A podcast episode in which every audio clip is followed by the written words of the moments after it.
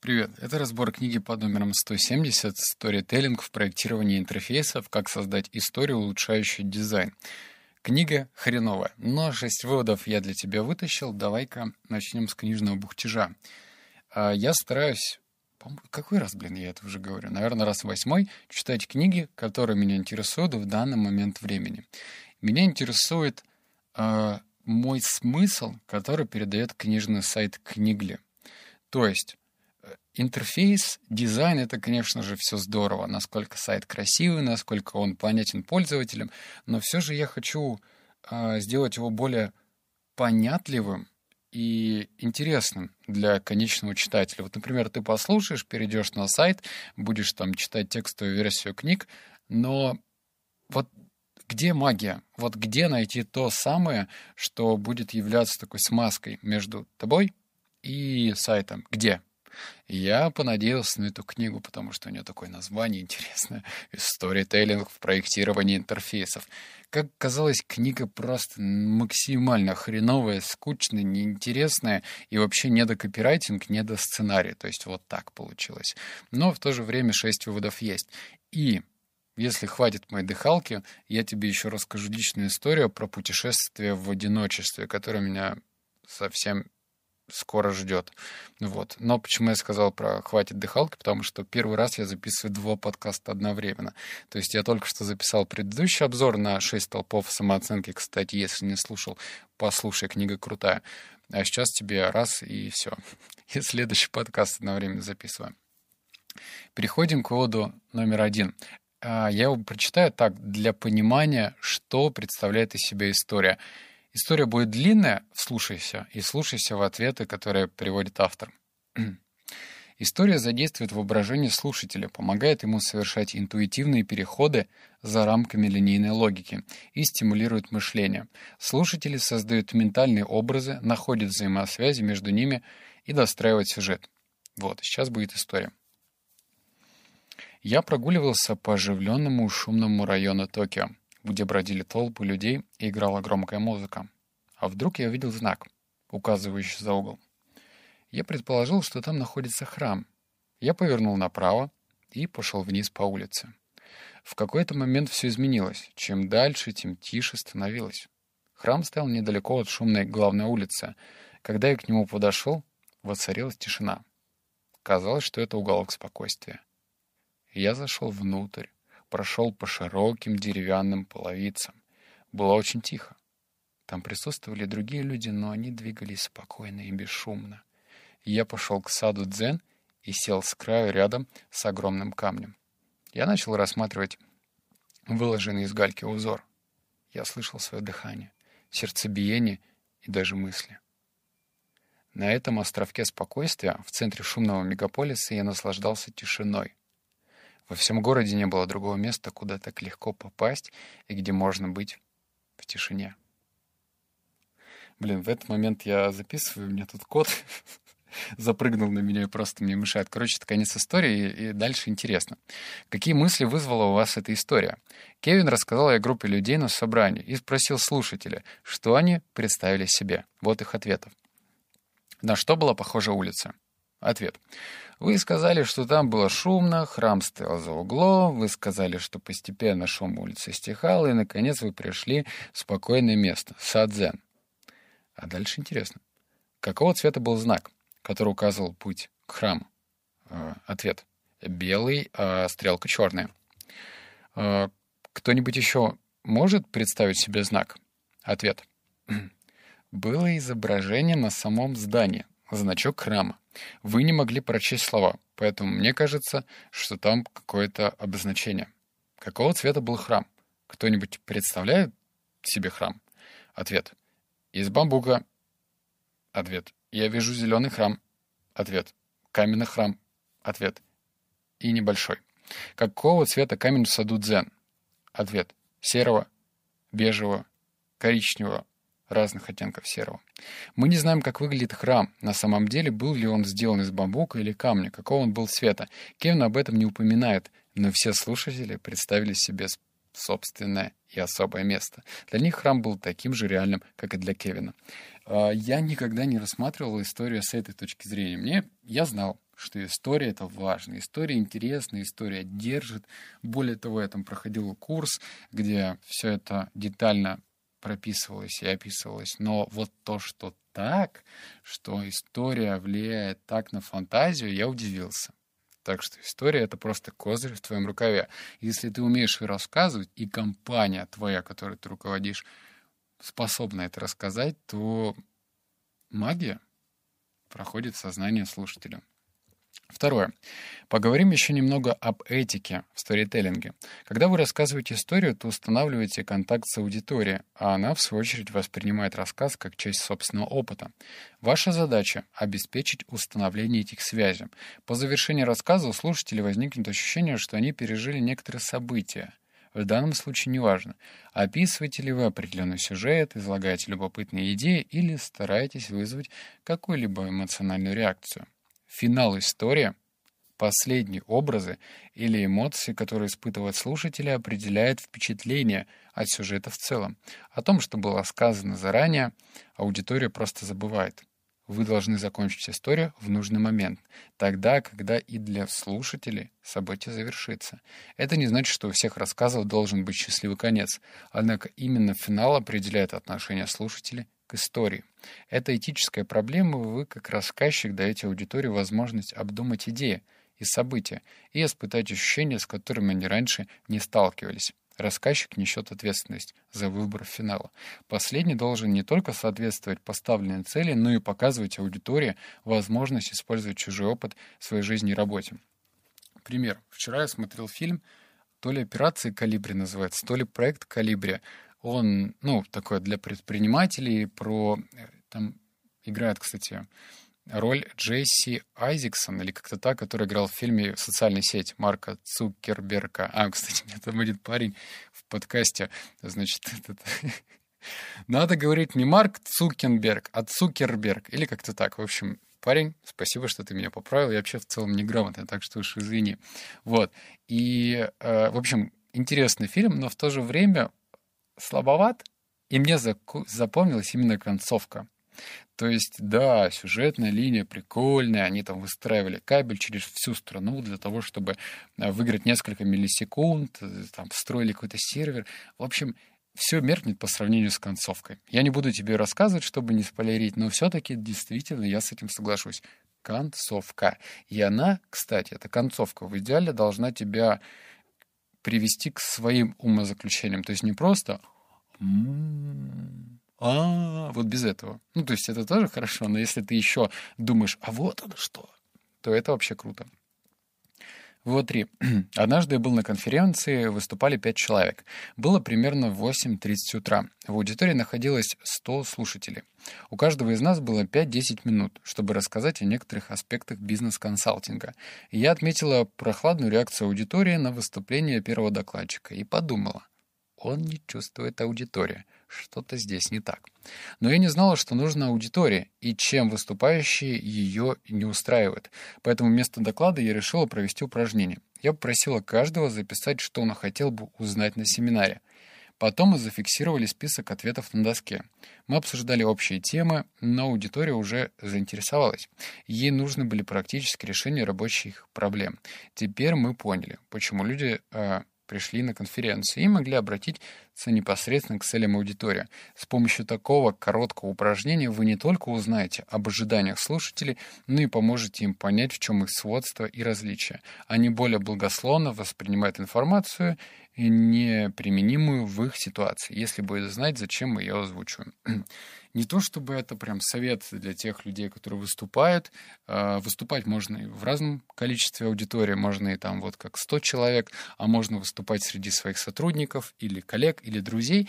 Но в любом случае, если ты знаешь цель этих людей, которые тебе пришли послушать, то тогда, когда ты узнаешь эту цель, ну, например, их спросишь, типа, чуваки, вы чего пришли-то, что хотите услышать, то, услышав эти ответы, точнее, увидев их записанные, например, на доске, тебе будет легче выстроить разговор, чем если у тебя была какая-нибудь повестка, вот я буду рассказывать про это, и бу-бу-бу-бу-бу полетел, да, то вот это бу-бу-бу может вообще пройти фоном.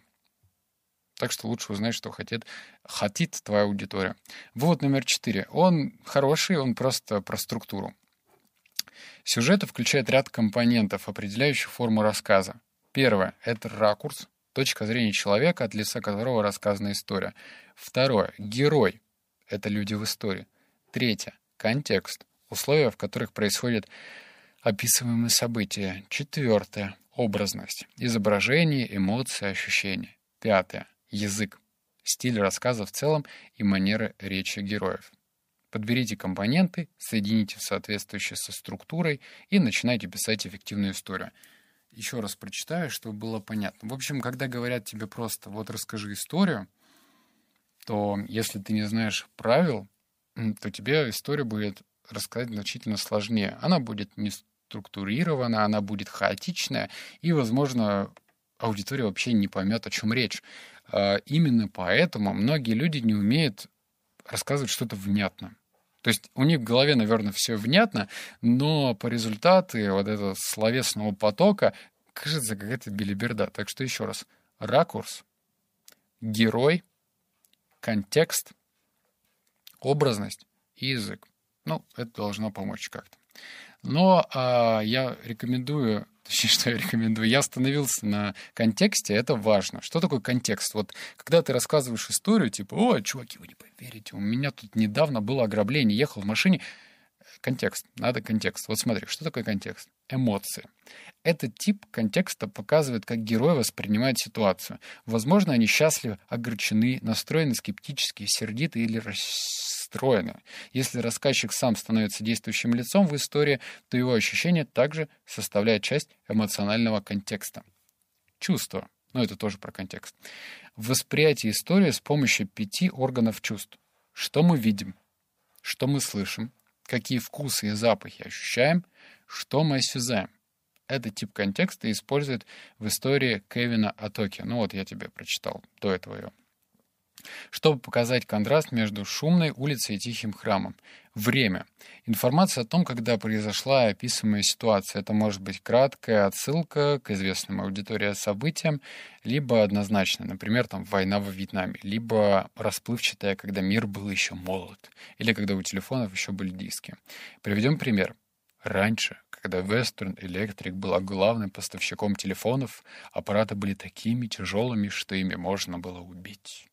Компания Bell из Нью-Джерси как-то задалась вопросом, что если бы мы могли увидеть человека, с которым вы говорите по телефону? И последняя часть контекста — это воспоминания. Сюда входят личные ассоциации с прошлым. Этот прием помогает вызвать воспоминания, например, когда мне было столько же лет, сколько вам. Часто используется водное слово «помнится». Если в истории есть такие слова, слушатели смогут перенестись назад во времени вместе с рассказчиком. И еще раз напомню, что такое контекст. Это эмоции, то есть лучше рассказывать не просто «ну, было ограбление, значит, машине», я потерял там вот это, это и то. Или я приобрел, может, это Грег, может, ты грабил машину. Э, вот, то есть нужно описать, что было, что ты чувствовал, какие у тебя были эмоциональные чувства. Нужно описать время, когда это было, в какое время года, вообще, что там сверкало, темнело, воспоминания. Ты должен какие-то пере, перенести слушателя в какой-то временной отрезок. И шестое, ну, в смысле, шестой вывод — раскадровка — Сейчас я тебе зачитаю раскадровка про то, вот когда, например, ты написал историю, и тебе хочется ее проверить. Проверить правильно, по уму. То есть не спрашивать мнение кого-то, типа, «Эй, как тебе моя история?» Ты можешь ее проверить самостоятельно. Что такое раскадровка? Это мощное средство детального и последовательного визуального представления истории о пользовательском опыте. Она отлично подходит для следующих целей. вот. Визуальное представление идей демонстрация работы, включая время и последовательность, вовлеченность разных групп, преодоление географических языковых барьеров, пояснение идеи, непосредственная обратная связь с аудиторией, возможность обдумать каждое действие, улучшение структуры путем определения взаимосвязи, удовольствие, создавать и рассматривать раскадровки веселее, привлечение интереса аудитории с помощью различных инструментов, даже по этим выводам, по-моему, понятно, что книга так себе.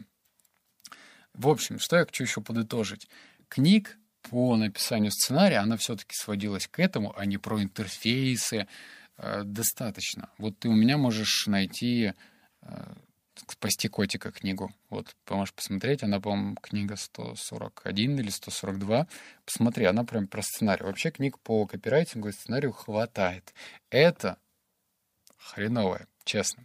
Ну ладно, чтобы компенсировать, хочу с тобой поделиться своим мыслепотоком про путешествие. Оно не будет очень ценное, так что кто тут чисто запользован за контентом, вам салют, жму краба, но на этом польза заканчивается. Просто мои мысли сейчас пойдут. В общем, я тут, э, ну, кто знает, я же интроверт, да, и рассказываю про то, что нужно уметь быть наедине с собой, не бояться этого. Там, если я захожу в кафе, и я один, я не хватаюсь за телефон, мне не надо кому-то звонить. Ну, то есть многие боятся одиночества. Окей. Но все равно у интровертов есть стадия. И тут я сделал себе вызов. У меня были определенные вызовы. Э, Некоторые откладывал до победного, типа, знаешь, подняться на гору. Но меня это смущает. И походы смущают, потому что я веган, я не знаю, что я буду есть, пока я буду подниматься. А, там некоторые походы по 6 дней, и я не представляю. Ну, наверное, есть какие-то варианты, но все-таки это дискомфортно. Но я тут принял решение э, уехать из страны.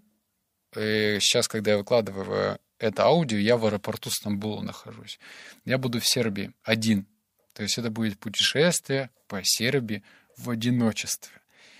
Мне дико волнительно. Я боюсь немножко. Ну, э, я уже был во многих странах, я всегда как бы отвечал за маршруты, как что добраться. Я нигде не блуждал, я мог, блин... Я помню, когда я первый раз э, был в Бангкоке, в 2014, по-моему, году, я не помню, ну где-то так. Я ориентировался в Бангкоке без карт.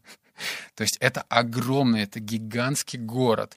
И если ты смотрел «Мальчишник в Вегасе», там была даже такая фраза «Его забрал Бангкок». То есть город гигантский. И тогда я не знал, что есть офлайн карты Я принципиально не покупал сим-карты. То есть мне не было ничего. Я, мы пошли с женой на тот момент, не женой, гулять. И я сориентировался, то есть я от номера отеля, мы гуляли часов 8, я пришел в номер. Я не знаю, как это произошло, но, в общем, у меня э, с этим все ок. Но в то же время, то есть в каких бы странах я не был, там самое сложное, как ориентироваться, это, пожалуй, Венеция была в Италии. А так, а тут я один. Что я буду делать один? Как? С другой стороны, я чувствую, что путешествие с компаниями — это не мое. Ты в этот момент сфокусирован на том, на, на компании.